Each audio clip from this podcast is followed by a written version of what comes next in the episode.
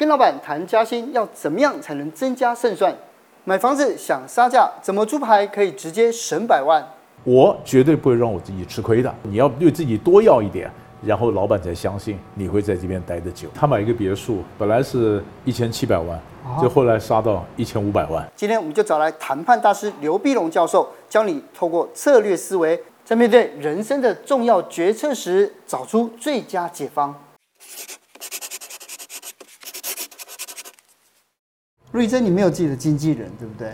啊，对啊，这样听起来有点弱。不是，因为如果你没有经纪的话，就表示你什么事情都要自己出去谈判嘛，对不对？对啊，所以有的时候谈判的策略跟思考真的很重要。对，所以我们今天呢，就请来华人世界里面谈判的权威专家刘碧荣教授。对啊，教授，因为我们其实我们长时间关心教授的著作啊，或者说其他的在在很多的影片里面，我发现老师对《孙子兵法》的研究研究是非常非常独到的，但是为什么老师会特别钻研这一块呢？《孙子兵法》，因为基本上我觉得一般的谈判呢，当时零零碎碎嘛，哈。对。《孙子兵法》的好处就是让你有一个系统的一个思考，嗯、就是你比较有策略的观念，啊，晓得哦，我怎么去运筹帷幄，我怎么出牌，我怎么挡，啊，我我所以，我常常讲说，西方的谈判理论是骨头，那中国的《孙子兵法》的智慧是血肉。所以整个撑起来，所以有骨头有血肉，所以东方遇见西方，所以孙子兵法给可以给我们蛮大的一些启发的。老师，可是现在社会跟文化变迁这么多，以前的智慧现在还可以用吗？人性基本上没有变。哦，我我举个例子来讲好了，呃，以前我一个学生呢，他是一个小营造厂，他想去他想去争取一个。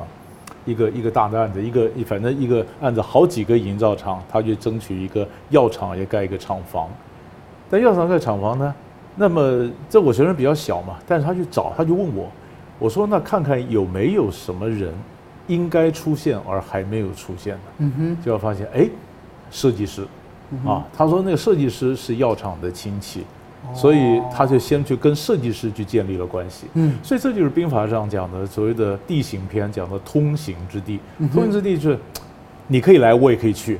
那谁先抢到？谁先抢到站的位置，你就占到了地利。所以他去跟这个设计师建立了关系。是啊，那别的营造厂才发现，哦，原来设计师是个关键，然后才来跑来找的时候，就已经已经输掉了，哦，已经已经错过了这个机会。是，所以你知道我们的口语里面讲到置之死地而后生的死地跟绝地，也是从《孙子兵法》里面。是哦，原来这么常用。其实我们刚刚讲到谈判嘛，价格这件事情，那因为其实我觉得除了我们自己出去谈，就是说谈接案子之外，另外一个我觉得加薪，现在的人是最直接会碰得到的。对，所以呢，这边有很多如何跟老板谈加薪的这样子的用《孙子兵法》的思维，老师要帮我们解解释一下。第一个，盘点筹码。对，因为像比如《孙子兵法》上，他也教你说，比如你打仗，你要看你有多少的筹码，是所谓的妙算啊。那这讲妙，妙是庙堂之上的妙。很多人以为说神机妙算的妙算，妙算就是你要算你有多少筹码。我跟老板要加薪，呃，我在很多上谈判课的时候，同学常常问一个问题。呃，他为什么不跟我谈？那我觉得你问错了，你应该反过来，他为什么要跟你谈？嗯哼，你有什么筹码？哦，老板要的，对不对？所以，我所以我们讲的什么叫薪水呢？就是你能够提供的服务跟老板给的待遇中间的平衡点。那你如果没有筹码，你不能做任何事情。那那你你凭什么会加薪？所以你要准备好你的基本的东西嘛。哦。但接下来就是说，不要执着单一个议题。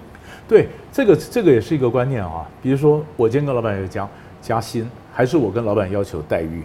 嗯哼，这是这是两件事，这不一样吗？加薪是一件事，是一个事情。是待遇里面可能包括薪水啊，包括津贴啊、保险啊、假期啊，啊，对，那那那这那那个这里面有没有东西可以换？啊，比如说我，比如说我我假如是老板，你是伙计。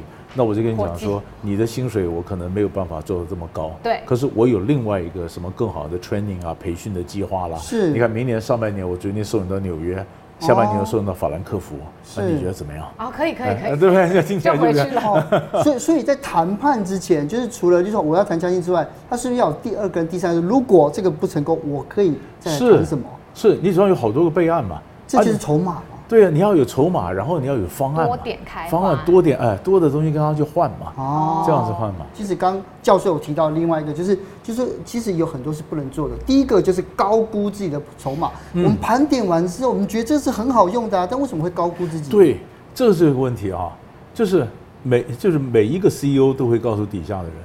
没有一个人是不可或缺的，真的，你知道吧？以前最有名的例子，以前我也在别的课上讲过，就是马斯克。马斯克他的这个秘书啊，呃，这布朗布朗女士，她觉得她跟着马斯克忙进忙出的那十几年来，从特斯拉到 SpaceX 都没有加薪，没有加薪，她就跟马斯克讲，争取啊，我我要加薪啊。那马斯克这样的。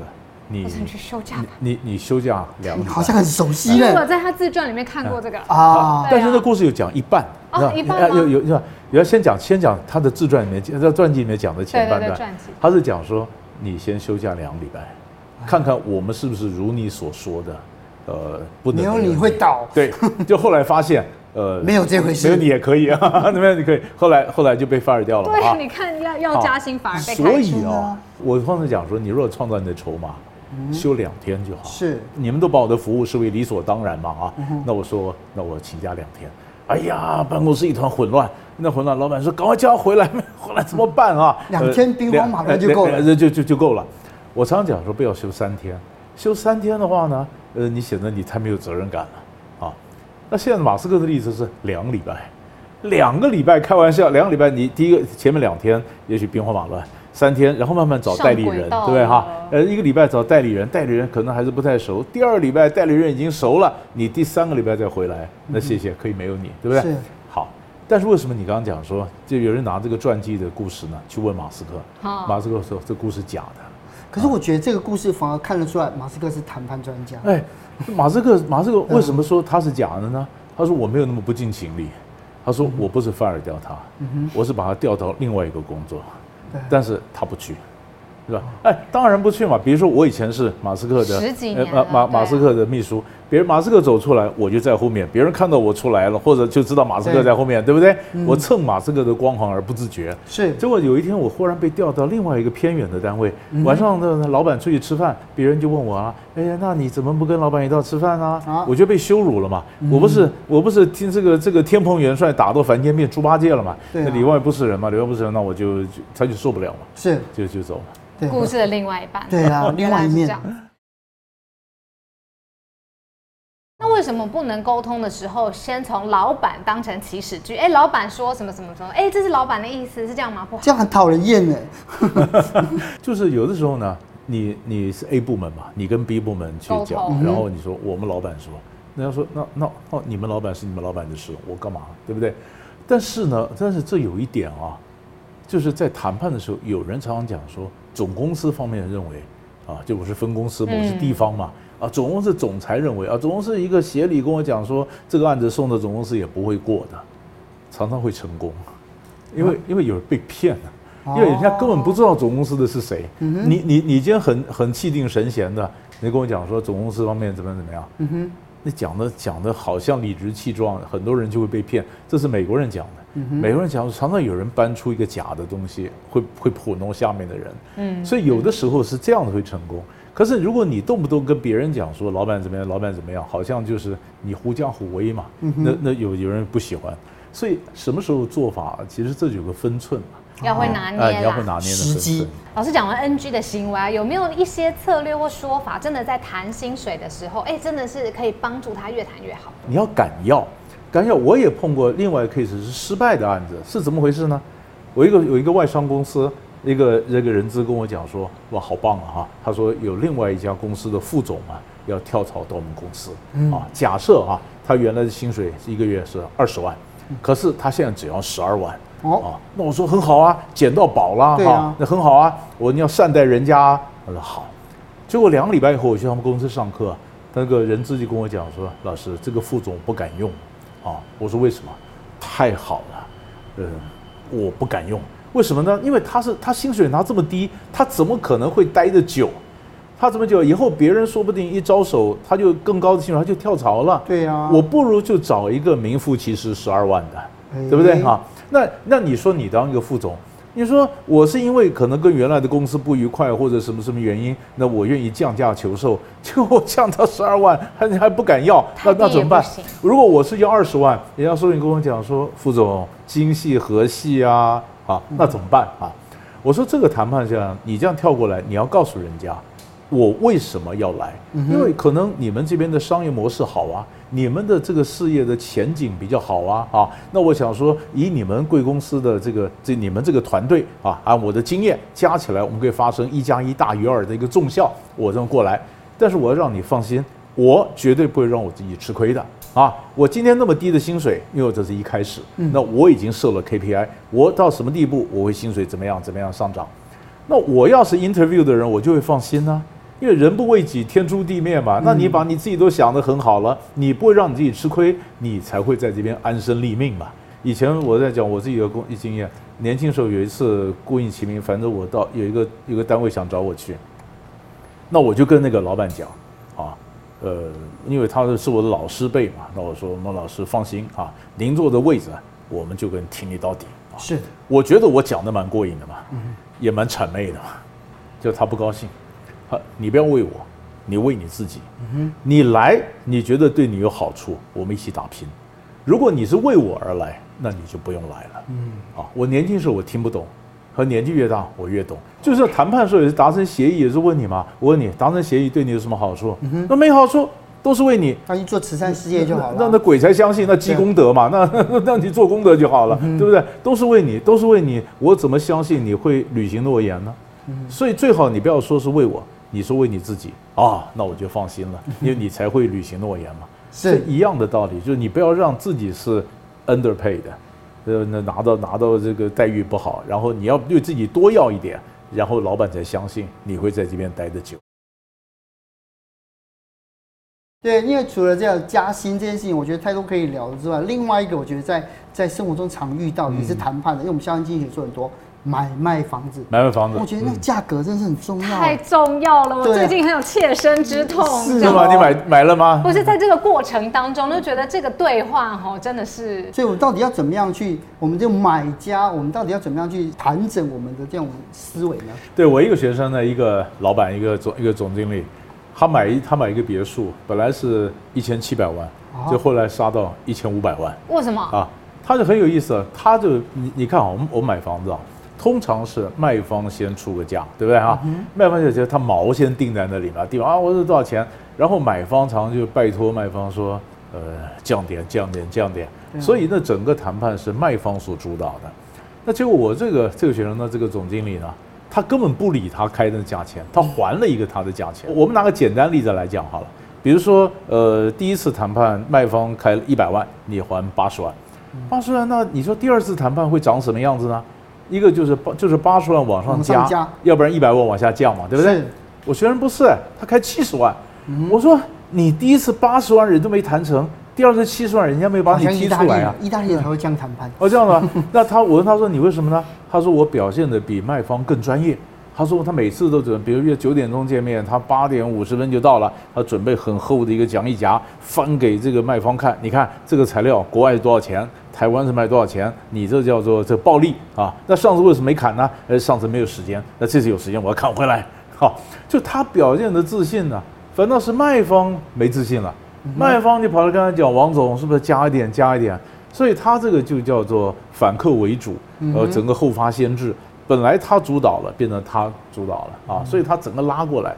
拉回来再，那我当时讲的一百万，那是那是不是模拟价钱？实际价钱它就是从一千七，从后来降到一百一一千五嘛啊，哦、哎，但是他说一定要请，一说赚了要请我吃饭，到现在还没请啊。所以今天通过影片来好好呼吁一下。但是我就跟我就跟你讲说，你要是准备充分的话，嗯、啊，你可以人家定了毛，你可以把他的毛给翻掉，是也有这种。嗯，老师，像您刚刚讲了很多，比如说是谈薪水啦，嗯、或者是谈加薪、买卖房子，我都觉得这个都其实好像背后有一套策略，就是谈判的思考。有没有一些练习，我们日常生活中可以做，去增强我们谈判思考力？当然，敢杀价是慢慢来练了，这是可以练。但是我觉得谈判两个重要心理素质啊，第一个就是赢者不全赢，输者不全输。哦、嗯，就是说你不能有洁癖啊。你知道吗？你每个都想赢的话，那谁输啊？啊，我们常常讲，别人呢，总希望双赢嘛，啊，别人输会反弹呐，对不对？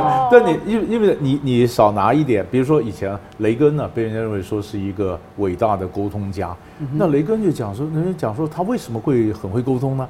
因为他从来不追一百分，他只拿八十分，那我八十分，你二十分。那我们达成的协议机会就多一点。嗯，如果一百分你零分，你必然反弹呢。嗯哼，所以这就是外国人常讲 less is more 嘛，或者少要一点，成就多一点。所以你不能有洁癖，对，有零和的概念。对，然后第二个呢，要耐烦。